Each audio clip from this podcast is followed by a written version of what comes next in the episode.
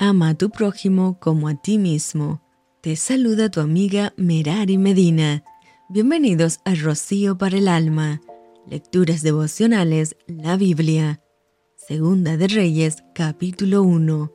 Después de la muerte de Acab, se rebeló contra Israel y Ocosías cayó por la ventana de una sala de la casa que tenía en Samaria, y estando enfermo, envió mensajeros y les dijo, Id y consultad a Baal Zebud, dios de Ecrón, si he de sanar de esta mi enfermedad. Entonces el ángel de Jehová habló a Elías Tisbita diciendo, Levántate y sube a encontrarte con los mensajeros del rey de Samaria, y diles, ¿no hay Dios en Israel que vais a consultar a Baal Zebud, dios de Ecrón? Por tanto, así ha dicho Jehová, del lecho en que estás no te levantarás, sino que ciertamente morirás.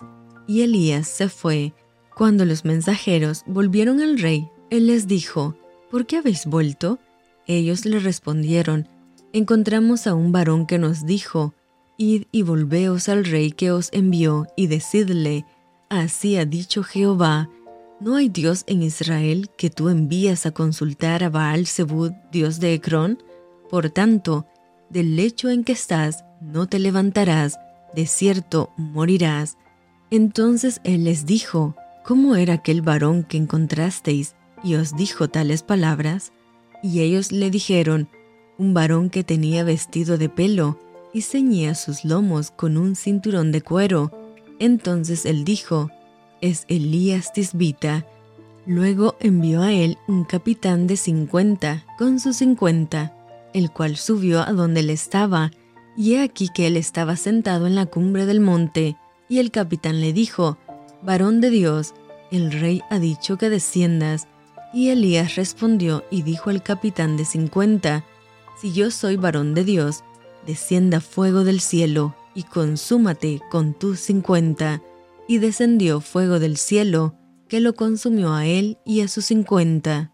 Volvió el rey a enviar a él otro capitán de cincuenta con sus cincuenta, y le habló y dijo, Varón de Dios, el rey ha dicho así, desciende pronto. Y le respondió Elías y dijo, Si yo soy varón de Dios, descienda fuego del cielo, y consúmate con tus cincuenta. Y descendió fuego del cielo, y lo consumió a él y a sus cincuenta. Volvió a enviar al tercer capitán de cincuenta con sus cincuenta, y subiendo aquel tercer capitán de cincuenta, se puso de rodillas delante de Elías y le rogó diciendo, Varón de Dios, te ruego que sea de valor delante de tus ojos mi vida y la vida de estos tus cincuenta siervos. Y he aquí, ha descendido fuego del cielo y ha consumido a los dos primeros capitanes de cincuenta con sus cincuenta, sea estimada ahora mi vida delante de tus ojos. Entonces el ángel de Jehová dijo a Elías, desciende con él, no tengas miedo de él.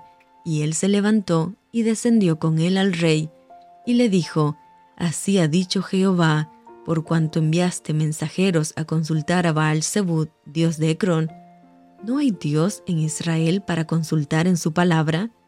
No te levantarás, por tanto, del lecho en que estás, sino que de cierto morirás. Y murió conforme a la palabra de Jehová que había hablado Elías. Reinó en su lugar Joram, en el segundo año de Joram, hijo de Josafat, rey de Judá, porque Ocosías no tenía hijo. Los demás hechos de Ocosías no están escritos en el libro de las crónicas de los reyes de Israel. Y esto fue Rocío para el alma. Te envío con mucho cariño, fuertes abrazos tototes y lluvia de bendiciones.